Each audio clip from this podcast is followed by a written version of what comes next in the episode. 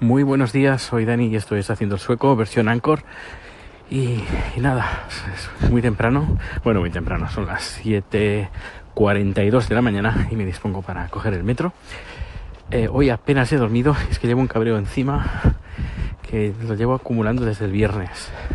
Bueno, he estado durmiendo este fin de semana, pero tengo que arreglar un tema que no pensaba que lo iba a tener pero al final pues parece que sí que voy a tener un problema. Bueno, un problema. No es un problema, es una tocadura de cojones eh, de dimensiones eh, descomunales y, nada. Ah, ya, ya lo iré contando, si es que lo cuento. A ver, no es que me pase nada, pero sí, sí, si voy a decidir a contarlo o no. Pero bueno, a menos la sensación que tengo ahora es de auténtico estupor y de cabreo absoluto de, lo ruin, uh, egoísta que puede llegar a ser la gente. Y más, bueno, iba a decir, y es que a veces sorprende, ¿no? Es que mmm, hay gente que no te sorprende. Ah, pero bueno, eh, esta semana va a ser una semana más bien tranquilita de producciones, pero bastante atareada de cosas de, estudio. Eh, bueno, de estudio, de, cosas de edición, vídeos que tengo que hacer para la empresa, eh, tutoriales y esas cosas. Y nada, compartir un par de ideas también para la empresa y, poco más. Eh, el clima de aquí en Suecia no está haciendo mucho frío, estamos a menos 1, 0 grados, no como algunos inviernos que, que ya no hay estos inviernos de menos 20 grados, no sé dónde están. Recuerdo 2010, 2011, que eso sí que eran inviernos de verdad, que nos iba la nieve en toda la temporada de invierno. Cambia ahora, nieve poca, y la que hay dura pocos días, y luego es un, es un quiero y no puedo. Y da un poco de rabia porque dices, a ver, dame nieve, dame frío, pero de verdad, no aquí para, para, señoritos y señoritas, sino ponme aquí cosas decentes, no cosas de chichinabo, como decía mi amigo. Pero bueno, eh, hoy voy a llegar bien fresco porque claro, como apenas he dormido, pues no estoy, no voy dormido, pues aún sigo despierto. Pero bueno, supongo que hoy cuando llegue a casa, hoy cuando llegue a casa esta noche, supongo que dormiré largo y tendido, que eso, eso está bien. Pues nada, ya iré contando cosas. Hasta luego. Hola, soy Sansade, ya te digo, ¿cómo estás? Eh, es por lo que comentabas del termostato que me ha llamado la atención. Evidentemente un termostato no es algo necesario. Tú puedes regular eh, directamente en la fuente de calor, pero sí que es algo conveniente es como en un automóvil el ir con aire acondicionado, como se iba antes, en el que tú regulas, le das más caliente o más frío, o ir con un climatizador, en el que le pones la temperatura que quieres y él se ajusta independientemente de cómo vaya variando. Para mí la comodidad del termostato es que le pones la temperatura a la que consideras que es adecuada y la caldera se para cuando es necesario, se pone en marcha cuando es necesario, sube o baja la temperatura para mantener la temperatura constante donde está el termostato, con lo cual ahorras energía. Hola Sansa, gracias por el calling. Eh, sobre el termostato, pues es que no puedo ponerle termostato eh, porque es una... Eh, la mayoría de las casas pues sobre todo las que tengo, la que estoy viviendo yo, bueno, el apartamento, que es eso es uh, una, una, vivienda que se construyó en los 60, 70, pues no hay termostato y la calefacción es general, es decir, que hay una caldera general que va repartiendo el, el agua por todo el edificio, el agua caliente por todo el edificio eh, de la, de, del radiador. Y lo único que puedo hacer es eh, subirle o bajarle la, como, un grifo que hay al lado de cada radiador y poca, poca cosa puedo hacer más. Si fuera un edificio moderno, pues seguramente pues sí que tienen termostato, pero como no, no lo puedo regular, así que me, tengo que quedar como está. Pero a ver, sí que molaría tener un termostato y decir, mira, aquí quiero estar a 23 y medio y aquí estoy a 24.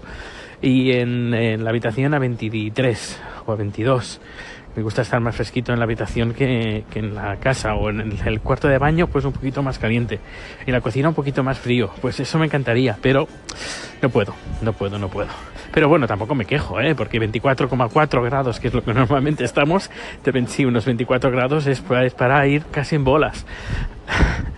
Y a ver que sí que se ahorra energía poniendo termostato pero aquí la energía no es que sea muy cara. Eh, es más, me dijeron que hace ya bastantes años, creo que en los años 70, 80, por ahí, en varios lugares incluso la energía era gratis, la calefacción y la electricidad. Ahora no, pero tampoco yo no pago mucho de electricidad y mira que uso, ¿eh? Y no, no pago mucho, ¿no? Como en España, era, bueno, eso era un pozo sin fondo.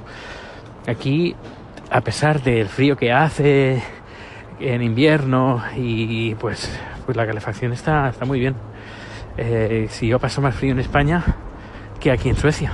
Porque en España la calefacción, yo entiendo, la energía es muy cara y hay que apurar al máximo. Aquí es, venga, fiesta. Y bueno, a ver, eh, quería comentar también, eh, bueno, gracias, eh, gracias de nuevo por el Colin. La verdad que me encantan los Collins. Eh, pues quería hablar sobre eh, criptomonedas, porque hay un informe que ha publicado el banco HSBC, creo que es así, que es inglés, eh, diciendo que el país que tiene más posibilidades de eh, poner en marcha una criptomoneda sería Suecia. Eh, por encima del Reino Unido, por encima de Estados Unidos y por encima de cualquier país de la Unión Europea. ¿Por qué? Pues porque eh, Suecia es el país con más uso de dinero electrónico, es más uso de tarjetas de crédito y que se habla de que se podría llamar la e-crona, la e-corona, la, corona electrónica y que lo se encargaría el gobierno de, de, llevarla y que a lo mejor se lleva a cabo dentro de unos años. Pero bueno, que, que eso, que ha molado. Y bueno, eh, luego una anécdota. La anécdota es sobre los buffets de comida, no los bufetes de abogados. Los bufetes de comidas aquí en Suecia. Es la, son las colas.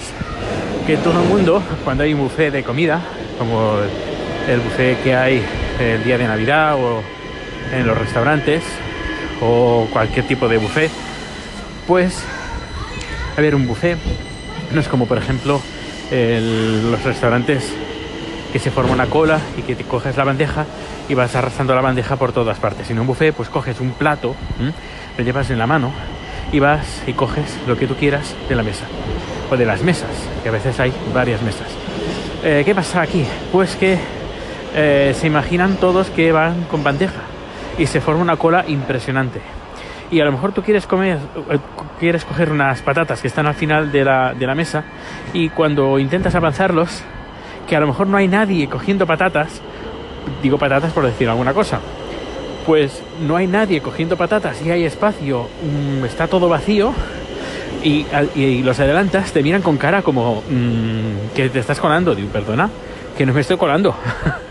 eh, tú estás cogiendo los primeros platos y yo paso a, directamente a los platos calientes y paso de las ensaladas, por ejemplo, porque a la gente en los buffets ponen primero las, uh, las ensaladas y la cosa, tema frío y luego eh, lo caliente.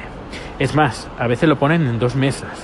Pues, ¿tú te crees que toda la gente empieza a hacer la cola en la mesa de los primeros, de los entrantes?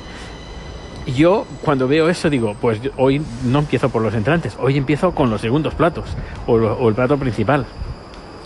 Y es nada, es muy, muy, muy gracioso ver las enormes colas que se, que se montan eh, al inicio de un buffet y luego el resto está todo vacío. Y cuando intentas ir a una de esas mesas vacías o adelantarte, que no te adelantas, que no, te cuela, porque están ahí parados mirando, ah, ¿qué loncha de jamón cojo? ¿Esta o esta? Que es el mismo jamón. Y están como media hora a ver qué cogen.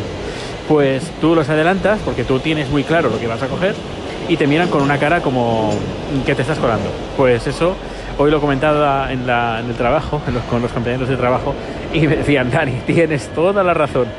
No, es algo que, que, no sé, tenemos ahí metidos en la cabeza que cuando vemos un buffet libre, pues hay que seguir, hay que hacer la cola y seguir el, trayecto, como si fuera el trayecto del IKEA, que hay que seguirlo y que, que hay, mira que hay para, para saltártelo, pero bueno, pues nada, ya tengo aquí mi metro y ya me voy para casita. Hasta luego.